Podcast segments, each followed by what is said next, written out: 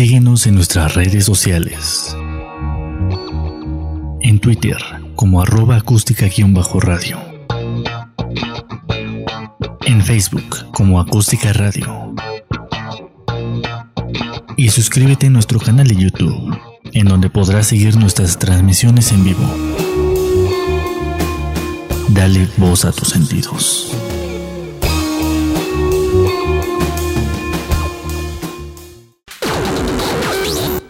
Las notas presentadas a continuación son responsabilidad de quien las presenta. Hola, hola mis queridísimos comanches, pues bienvenidos a este hermoso y maravilloso espacio que es Territorio Comanche. Y pues bueno, ya sabe que si usted muy bien informado quiere estar, pero sobre todo el mejor análisis político, crítico y agudo quiere escuchar, entonces Territorio Comanche debe de sintonizar. Lunes y miércoles de, eh, de 5 a 6 de la tarde, solo por el Facebook Live de Acústica Radio. Dale voz a tus sentidos. Y pues bueno, que les comento que este, por ahí ya se viene preparando el retorno de, eh, de este programa maravilloso de la señora Eloisa Mezcua. Entonces, eh, a todos sus fans les, les damos este maravilloso mensaje. Yo la verdad es que estoy muy contenta con la noticia, porque bueno, Acústica Radio siempre tiene el mejor contenido. Y entonces, pues eso lo, compartimos con todos y cada uno de ustedes. Eh, entonces, por lo tanto, pues bueno, acá en Acústica Radio estamos muy felices eh, de todas, eh, de todos estos programas hermanos que se incorporan. Y pues bueno, no se olvide de seguir toda la barra de acústica. Entre estos tenemos básicamente espacio ácido los días lunes de una a dos de la tarde. Es un maravilloso programa y bueno, eh, después de Espacio Ácido, eh, que es con Sol Arenas y Julio Ochoa, pues bueno, tenemos eh, básicamente el territorio Comanche, ya saben, ¿no? De 5 a, a 6 de la tarde. tenemos entre emprendedores, como de que no. Y también tenemos entre emprendedores es con Iván González, todos los martes a la una de la tarde.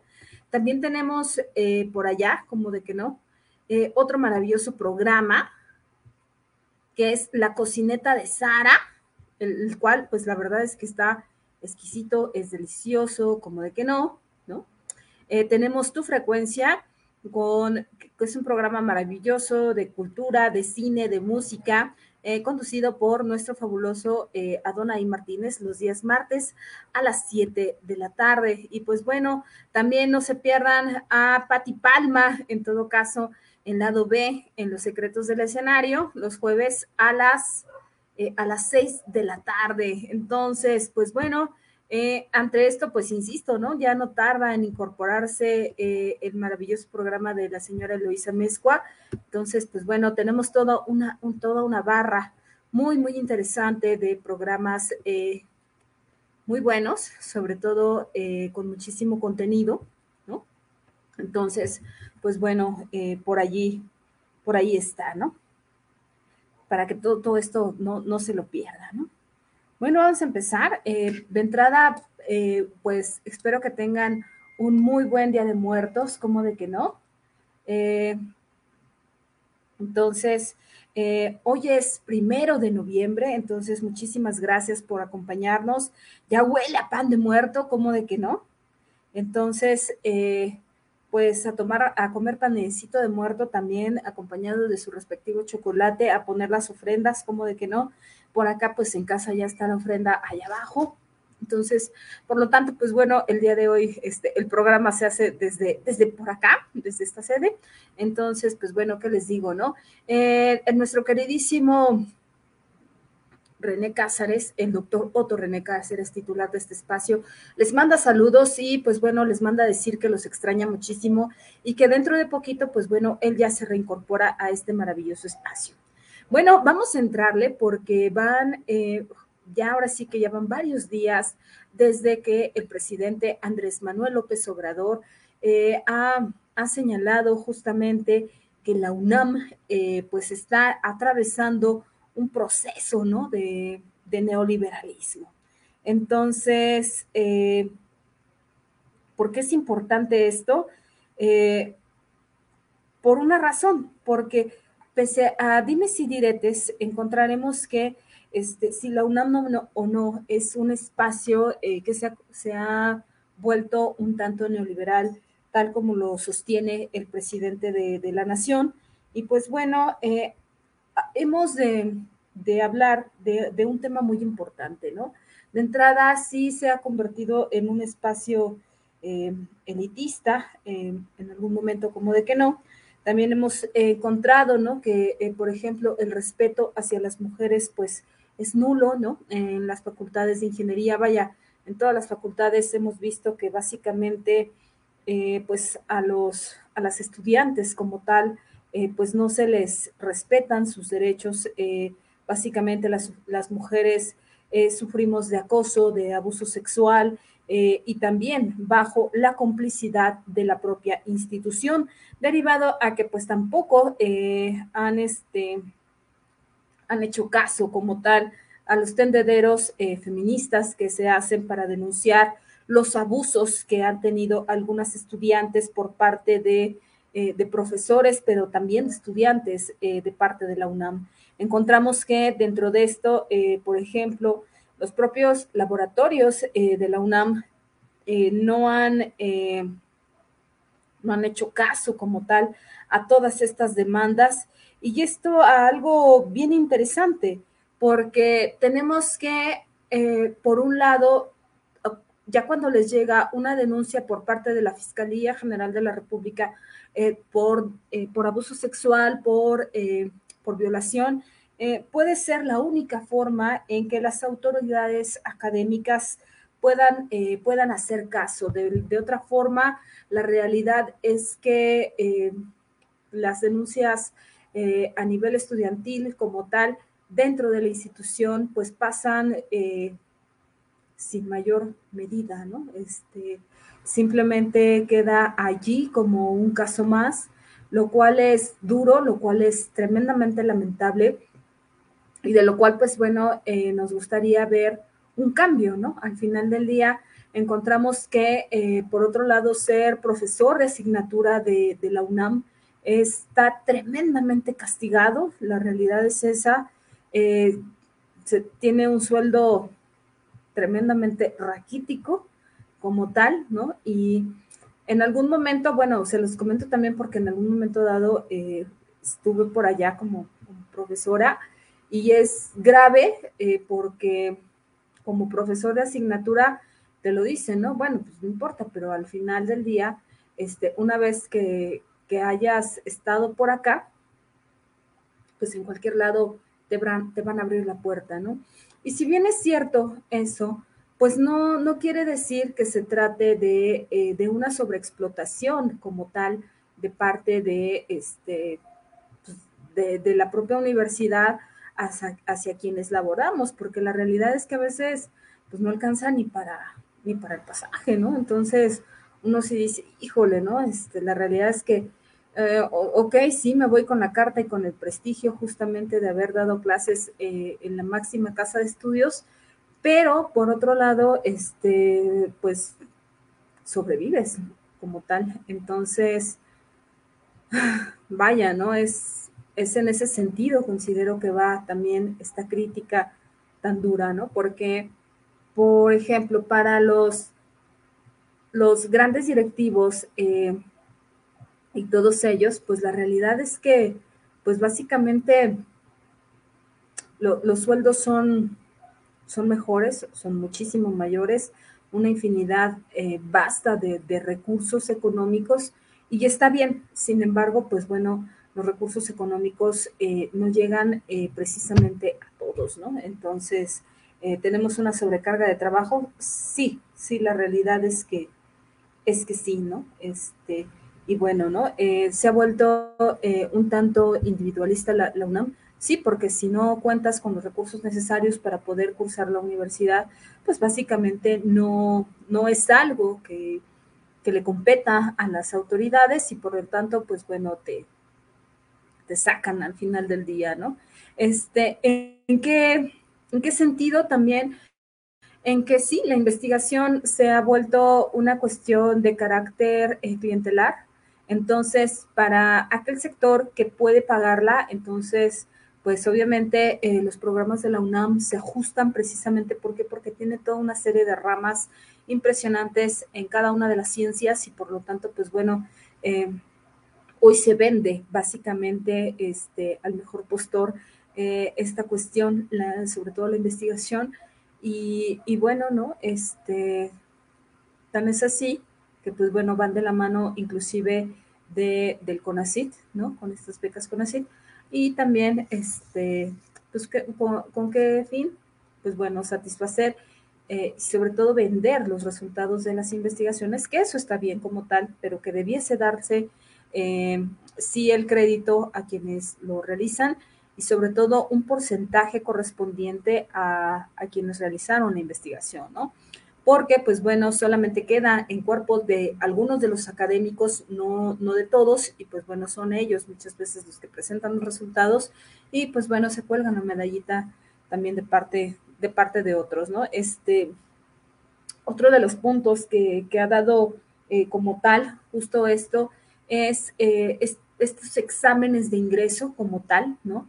Eh, de entrada sabemos que la UNAM eh, es básicamente para, pues ahora sí que para los hijos de, la propia casa de estudios, es decir, para aquellos que vienen de, este, de la iniciación universitaria en la secundaria, ¿no?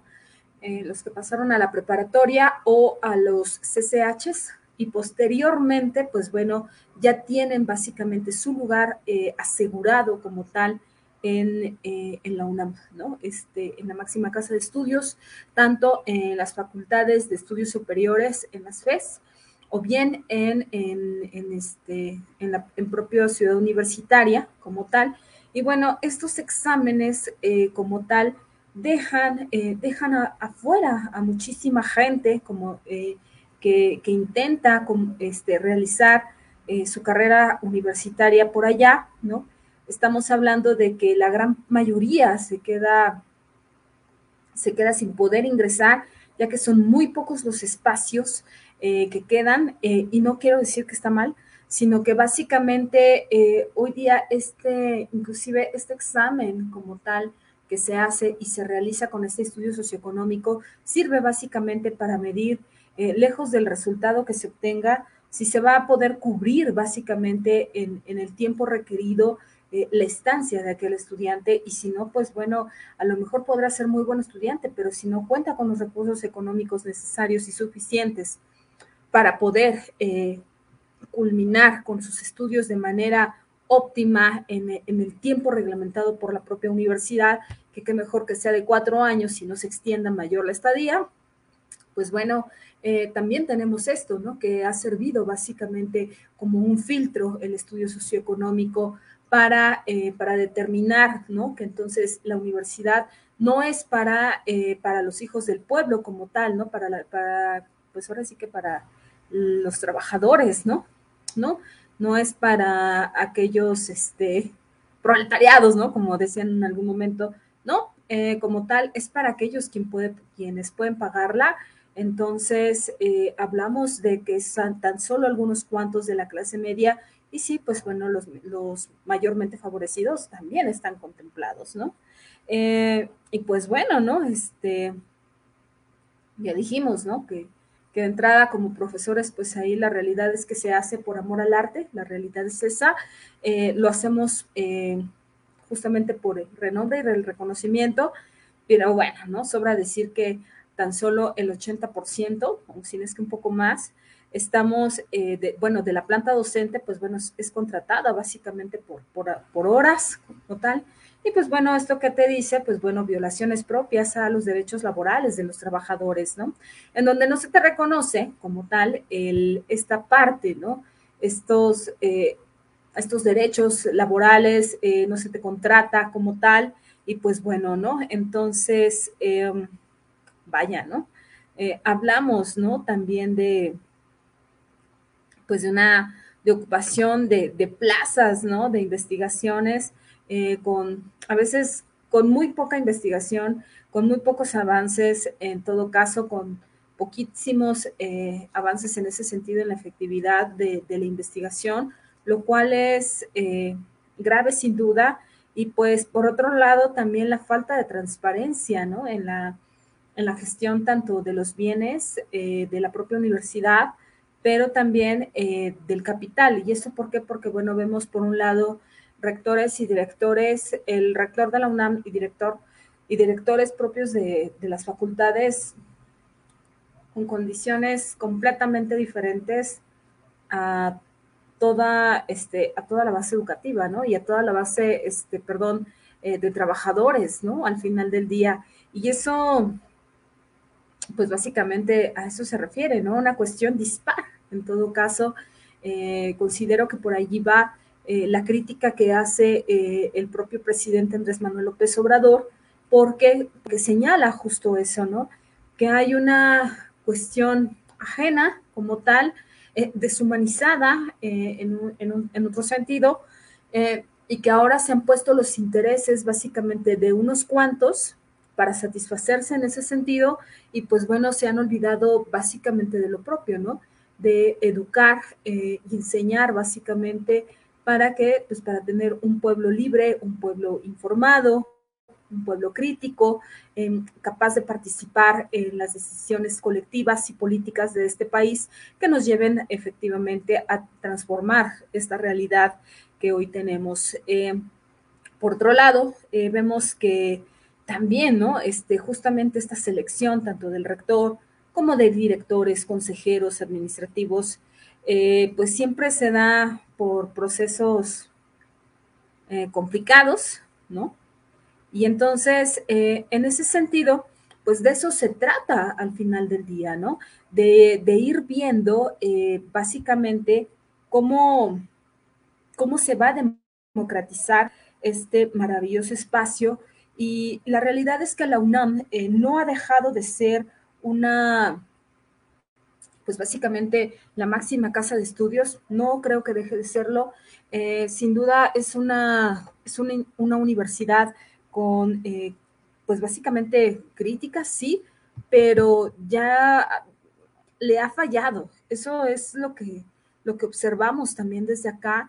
Entonces, también hacemos un llamado desde los micrófonos de territorio Comanche, eh, pues a todas sus autoridades, así como a, pues vaya, a toda su, este, a toda su comunidad universitaria, a replantear en todo caso en donde se está fallando pero sobre todo donde se está fallando al pueblo, ¿no? Entonces, hablamos de apertura de espacios eh, y en ese sentido, pues bueno, ante la falta de espacios, pues fue justamente las universidades para el bienestar Benito Juárez García, así como la Universidad Autónoma de la Ciudad de México, las que... Eh, las que entraron para como paliativo eh, y respuesta a, esta falta de, espacios en la universidad, tanto como en, el Politécnico, en, otros lados, ¿no? En la UPN, en el Colegio de México. Ay, perdón.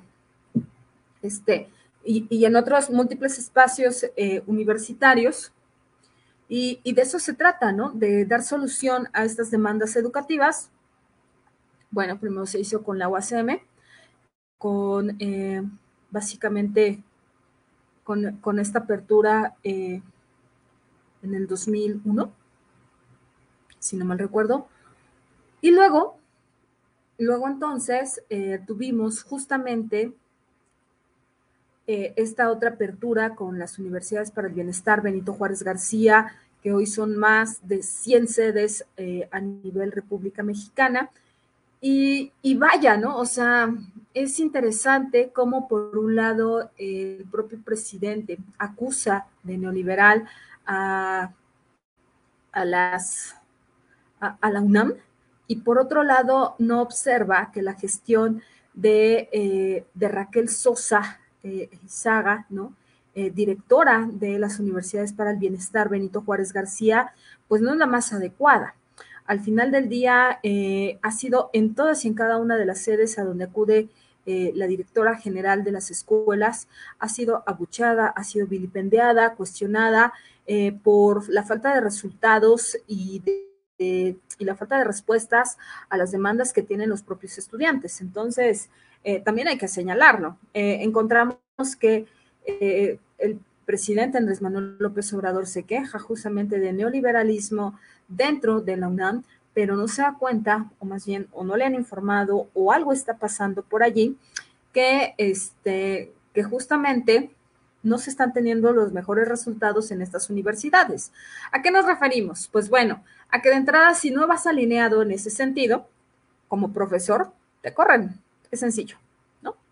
Dos, justificado como tal eh, en, señalar que tal vez no se tiene el perfil adecuado como para, eh, para poder impartir clases o desarrollar actividades dentro de, estas, de estas 100 universidades. Por otro lado, eh, aquellos que cuestionan básicamente la administración de, pues, de esta directora, también de manera inmediatamente son cesados y separados de su cargo como tal. ¿no? Eh, a eso hay que sumarle, evidentemente, la... Mm. Eh, entonces, eh, deja, por otro lado, justamente es esta parte, ¿no? Encontramos que tenemos, en todo caso, un, un, punto muy interesante en donde sus profesores tampoco les están pagando. Eh, si bien es cierto, eh, hoy día ya se están violando mayores derechos, en todo caso, pues es atentar en propia, en contra de los propios derechos humanos de las personas, de los trabajadores, al final del día. ¿Por qué decimos esto? Pues bueno, porque hemos visto eh, a lo largo del nacimiento de estas universidades que ha, habido cientos de despidos en ese sentido. y además, pues bueno, se les violan sus derechos humanos, ¿no? Entre estos, pues bueno, no hay una contratación como tal, sino todo lo contrario.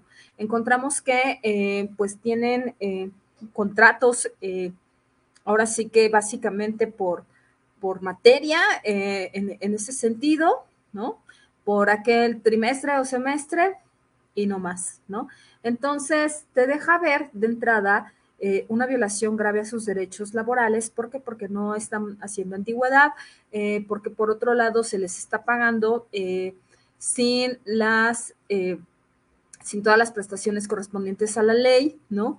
No se les está dando seguro eh, como tal, ¿no? Seguridad social, lo cual, pues bueno, hoy ante una pandemia que tiene sometido al mundo, vaya, esto no es negociable.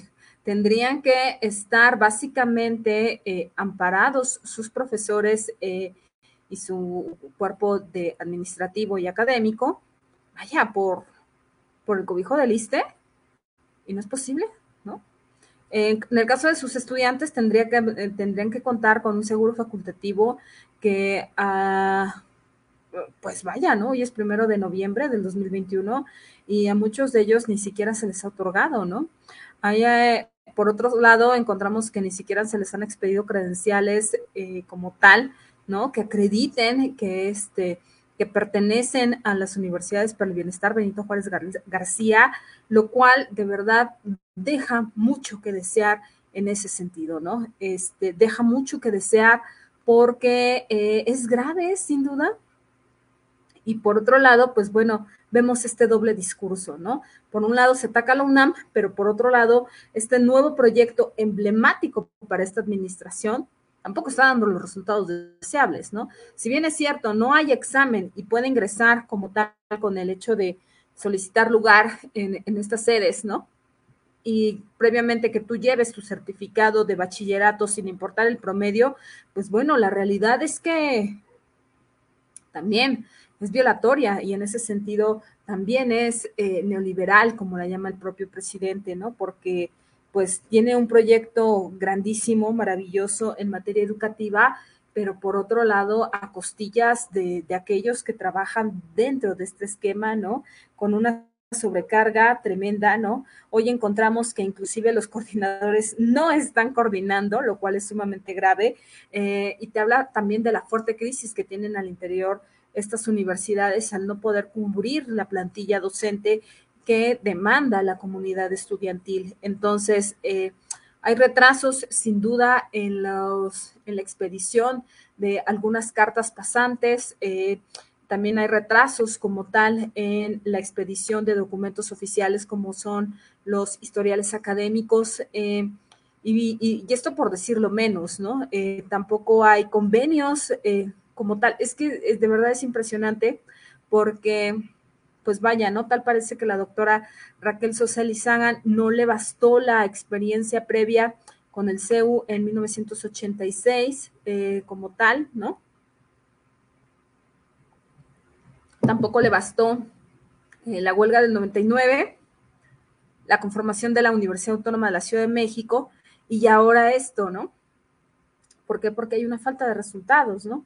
Entonces, no sé si no se le está informando al presidente Andrés Manuel López Obrador, o bien, por otro lado, em, simplemente se están haciendo de oídos sordos y las universidades para el bienestar Benito Juárez García fungen como un programa político que nada más detona en ese sentido, pero que no va a alcanzar grandes resultados por la falta de eficiencia, pero también por la falta de eficacia de parte de sus directivos, ¿no? El hecho de que un coordinador no coordine y que esté dando clase te dice, te dice mucho, ¿no? Te dice mucho eh, como tal. Entonces, pues bueno, en espera de que estas condiciones mejoren, sin duda alguna, eh, sobre todo para, para aquellas generaciones que han egresado o que van a egresar como tal, ¿Para qué? Para que puedan tener certeza en ese sentido, ¿no? Esa certeza que, demanda la sociedad, que demandan ellos mismos y a la cual pues también tienen derecho al final del día, ¿no? Son sus propios derechos. Entonces, pues bueno, eh, ahora sí que un, gran reto, ¿no? Entonces, eh, vamos a ver eh, por acá cómo, cómo terminan estas, estas partes, ¿no? Y bueno, ¿qué les digo, no? Que justo justamente también eh, México ya asume la presidencia del Consejo de Seguridad de la ONU. Entre la agenda de México, pues bueno, está el combate a la corrupción, eh, obviamente la labor preventiva para la paz y seguridad internacional, así como el tráfico de armas eh, y, toda esta agenda maravillosa, pues bueno, se, se impulsa justamente este mes en, todo caso, y pues bueno, quien encabeza esto es Juan Ramón de la Fuente, ¿no? Quien básicamente también eh, eh, señaló este hombre, eh, Juan Ramón de la Fuente, que también tendrá una, una, base política exterior feminista, entonces, en donde México le daría prioridad a la agenda de la mujer, lo cual, pues bueno, suena muy bien. Sin embargo, a la práctica, la realidad es que estamos muy lejos de eso. Eh, lo vemos todos los días en las instituciones, lo vemos, eh, lo vivimos todos los días, eh, la gente que, está en la UNAM y en algunas otras instituciones públicas, vemos que esto no, no es verdad. La realidad es que no, ¿no? Encontramos, este, digo, vaya, ¿no? O sea, si bien es cierto, hay siete gobernadoras, no quiere decir que la agenda sea feminista, ¿no? Entre estos, pues bueno, ¿no? Sin embargo, vamos a, darles chance como tal en ese sentido. Veremos eh, si realmente ¿no? se da justamente esta agenda feminista en espera de que sí, en espera de que se sigan dando estos derechos progresistas eh, en ese sentido y de que se acumulen eh, algunos más precisamente para poder derivar esta parte, ¿no? además, justamente a, esto, pues bueno, se va a debatir la corrupción, la desigualdad y la exclusión, eh, así como los conflictos armados. Y esto va a ser eh, presidido por el presidente Andrés Manuel López Obrador en un debate abierto sobre este tráfico de armas, ¿no? De pequeñas armas ligeras en todo caso, y todo el impacto que tiene en la, en la seguridad internacional.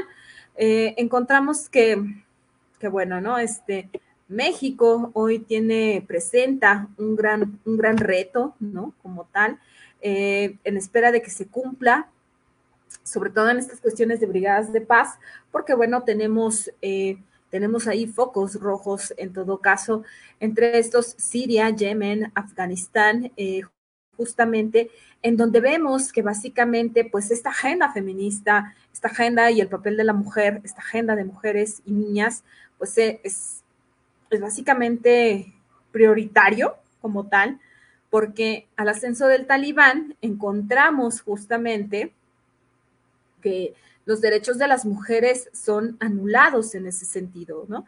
Entonces, eh, es súper importante que esto, que esto se dé eh, en ese sentido. ¿Por qué? Porque, bueno, corren peligro muchísimas mujeres eh, que se encuentran en estos sitios, ¿no? Entonces, al menos así, este, se agenda, ¿no? Y se, y se encausa que se dará prioridad a, estos temas y, pues bueno, en espera de, que así sea y de que el Consejo de Seguridad eh, de la ONU dé excelentes resultados, eh, que, básicamente, este, pues bueno, se, obtenga lo mejor y que además, eh, por si esto fuera poco, pues vaya, entreguemos unos que entreguemos respuesta a todas las demandas que, hoy se dan, ¿no? Entonces, eh, pues bueno, veremos, estaremos muy atentos a todo esto eh, que va a pasar, ¿no? Eh, entonces, para eso el, presidente de México, Andrés Manuel López Obrador, pues estará por allá en, en, esta sede de la ONU el 9 de noviembre, allá en Nueva York.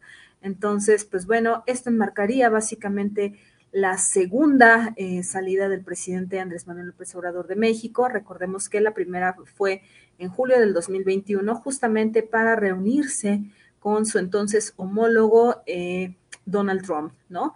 En julio del 2020, en todo caso. Entonces, pues bueno, eh, ojalá, ojalá que tengamos buenos, buenos resultados en espera de que, de que así sea como tal y pues, vaya, ¿no?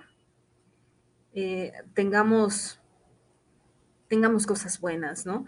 Sobre todo, ¿por qué? Por, una razón, yo creo que hemos visto eh, a lo largo de, estos días, de este fin de semana, ¿no? Eh, justamente en este tema de las armas, ¿no? Cómo, cómo hay una serie de, de cosas tan, tan duras, ¿no?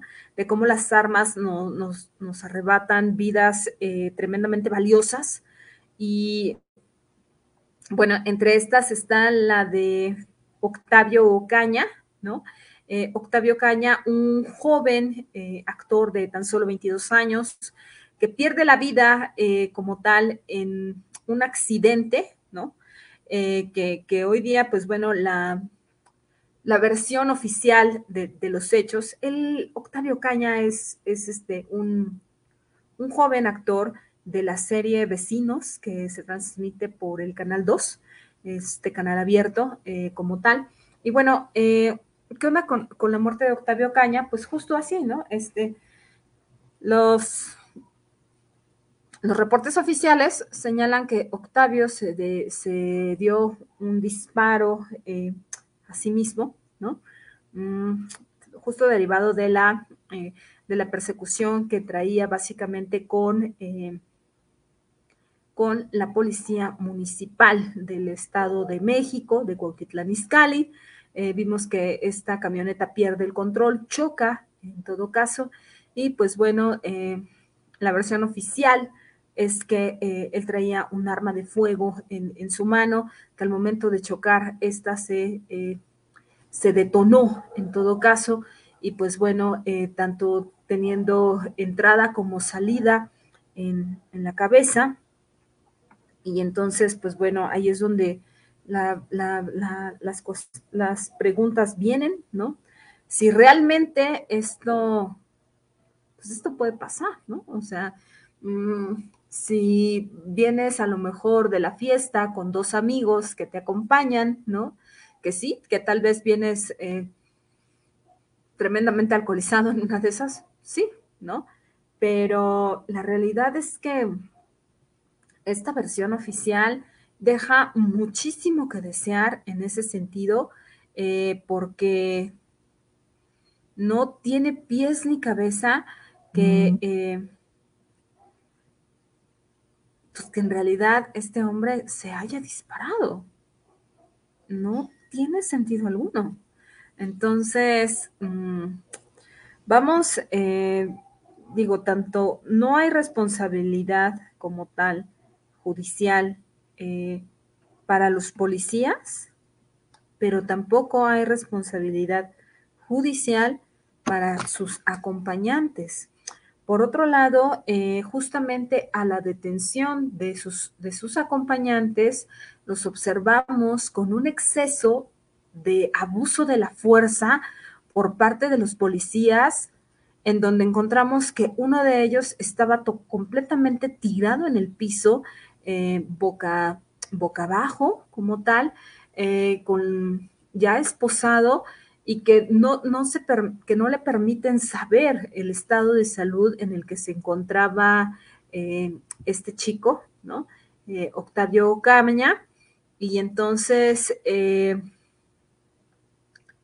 pues uno sí se pregunta justo, justo todas estas cosas, ¿no? ¿Cómo, cómo es posible que, se tengan eh, estos resultados, ¿no? Tan crueles, tan duros, tan, tan llenos de, odio derivado de, de las armas. Se señalaba en un primer momento que Octavio llevaba un arma en la guantera de su auto y que esa misma la detonó eh, de manera accidental, lo cual lo privó de la vida.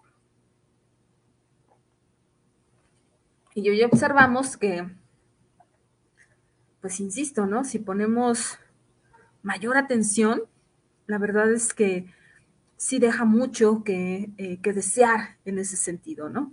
Entonces, pues,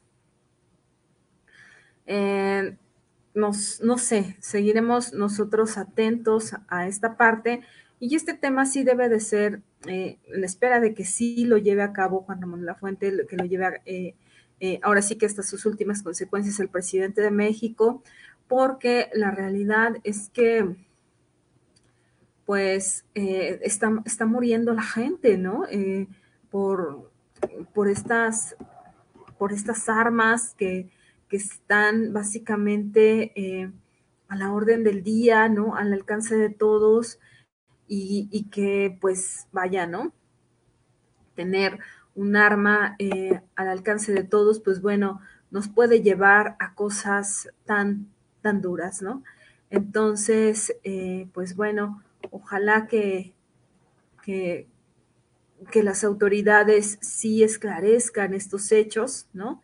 Y bueno, eh, en espera de, que así sea, ¿no? Y bueno, ¿qué les digo, no? Que justamente el día de, de ayer, el día 31 de octubre, eh, arrancó eh, esta reunión con el G20, ¿no? Eh, y el COP26, ¿no? Que es básicamente un, punto sumamente interesante para, para la agenda de México por una razón, porque, bueno, ya se lleva a cabo justamente en, en Italia esta, pues esta reunión en todo caso, en donde, en donde nos señalan, ¿no? Que si tenemos un, este, si vamos a tener un máximo en cuanto a calentamiento global, pues bueno, eh, tiene, tiene que ser por mucho a 1.5 grados centígrados eh, en ese sentido, ¿no? Y que para esto, pues bueno, México también se ha, se ha comprometido a alcanzar esta neutralidad en emisiones en todo caso. Eh, y, pues bueno, hoy vemos que sin duda esto nos lleva a, puntualizar, ¿no? ¿Qué es lo que estamos haciendo en ese sentido para, para disminuir los efectos, los, todos estos efectos del cambio climático? Por otro lado, vemos una devastación al amparo del conflicto territorial como tal, porque tanto ganaderos como talamontes y narcotraficantes han tomado, ¿no? Santa María y San Miguel Chimalapan, ¿no? Hoy explotan sus recursos como tal y bueno, eh, inclusive, ¿no? Vemos los estragos que ha dejado, por ejemplo, la, la, siembra aguacatera, que si bien es cierto, pues deja mucho dinero el aguacate y la exportación misma de este, de este bendito fruto, pues la realidad es que eso eh, llevó a una inundación impresionante allá en Jalisco, eh, derivado a que a la tala de árboles de manera desmedida para poder plantar aguacate. Entonces, eh, vaya, ¿no? México se compromete, sí, Pero, por otro lado, encontramos que tampoco está haciendo nada para poder frenar todos estos efectos, ¿no? Recordemos que eh, la industria del aguacate inclusive está siendo controlada por el narcotráfico, ¿no? Entonces, el narcotráfico y estos grupos delictivos se han abierto básicamente a tener eh, otras, este, a diversificar básicamente sus, sus, rubros en ese sentido, a diversificar todas estas cosas y lo cual la realidad es que nos, nos llena de tristeza. La verdad es que sí, ¿no? Eh, ¿Por qué?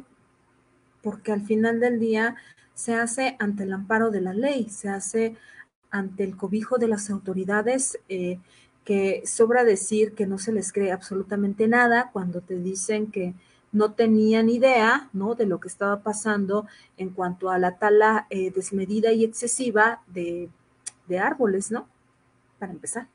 Eh, cuando te dicen que se han expropiado eh, montones de tierras ejidales y que se ha despojado de estas tierras a, comunidades indígenas, ¿no? Quienes son también quienes cuidan y protegen básicamente el cuidado del, medio ambiente, ¿no? Entonces, es interesante, sí, porque por un lado México se compromete y por otro,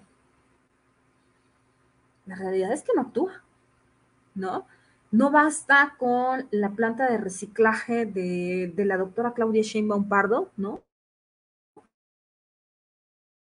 No. Eh, basta con, con todas estas cuestiones se tiene que, se, tiene que actuar eh, de manera inmediata eh, como tal y sobre todo eh, comprometerse a dar acciones contundentes, ¿no? A dejar de, de, tener discursos buenos, pero que no están siendo efectivos, ¿no? Porque no hay acciones que estén garantizando estas cosas, ¿no? Y pues bueno, ¿qué les digo, no? Entonces, ni hablar, en espera de que las autoridades recapaciten, hagan lo, conducente, lo correspondiente y que entonces, este, pues esta COP26 que se va a llevar de, a cabo desde este 31 eh, de octubre, ¿no? Hasta el día 12 de noviembre, pues bueno, nos entreguen eh, los mejores resultados en ese sentido, ¿no? Para que, pues bueno, eh, veamos, ¿no? Que, que sí tenemos que hacer algo, porque sí es nuestra responsabilidad eh, esta acción urgente del cambio climático, ¿no?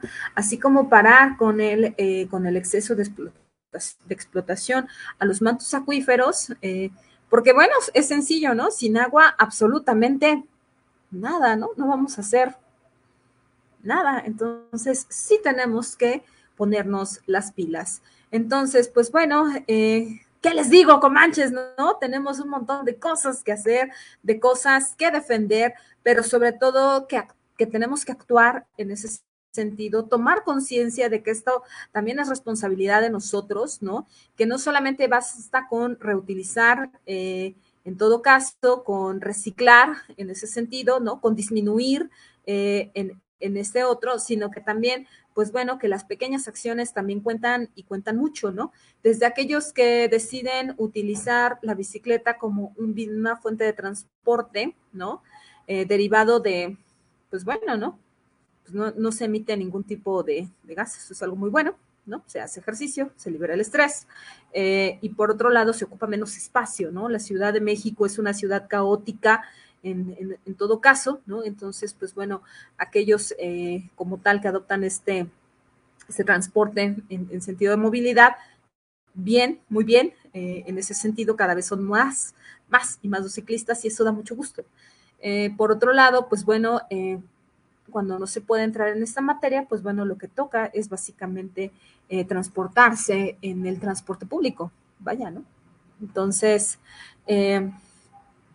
hay infinidad de, puntos que tenemos que, hacer como tal, ¿no? Reducir, insisto, eh, ¿para qué? Para que tengamos un mundo, un mundo mejor, ¿no? En ese sentido. Y pues bueno, mis queridísimos comanches, eh, hemos llegado al final. Muchísimas gracias a todos por vernos, por escucharnos, pero sobre todo por compartir este maravilloso espacio. Eh, y pues bueno, nosotros los esperamos el próximo miércoles, básicamente, a las 5 de la tarde, para poder acompañarnos en este maravilloso espacio que es Territorio Comanche. Coman pan de muerto, guárdenme uno, este, tomen chocolate y bueno, ¿qué les digo, no? Tápense y aplíquense muy bien. Eh, nosotros nos vemos y nos escuchamos el próximo miércoles. Así que acá los esperamos. Ah, y bueno, la recomendación eh, para, para, esta semana, justamente el ayer, sí, ayer, eh, terminé de ver la serie de Luis Miguel. la verdad es que debo decir, considero que Luis Miguel es uno de los mejores cantantes e intérpretes eh, como tal. Sí, es muy bueno. Entonces, bueno, uno tal vez nunca se da cuenta de todo lo que acontece detrás de, de, los escenarios, de, todo esto como, como lo que tiene eh, Patti Palma, ¿no? El lado B. Pero la realidad es que uno dice, wow, ¿no? Wow. En ese sentido, entonces, pues bueno, eh, ahora sí que por esa razón, yo primero la empecé a ver por esta cuestión de la desaparición de su señora madre, este, Marcela, y, te das cuenta, ¿no? Entonces, este, cómo la desaparición forzada te lleva a, esto, ¿no? Y que, y que ahí lo que te mueve es el amor, ¿no? Sin duda. Y bueno, ya más adelante fui viendo eh, este desarrollo de, esta serie y, interesante, sin duda, eh, la vida tan solitaria que puede llegar a tener un artista. Entonces, pues bueno, ahí está la recomendación, Luis Miguel, ¿cómo no? Y pues bueno, nosotros nos vemos y nos escuchamos el próximo miércoles. Muchísimas gracias a todos por vernos y pues bueno, esto fue Territorio Comanche. Bye bye.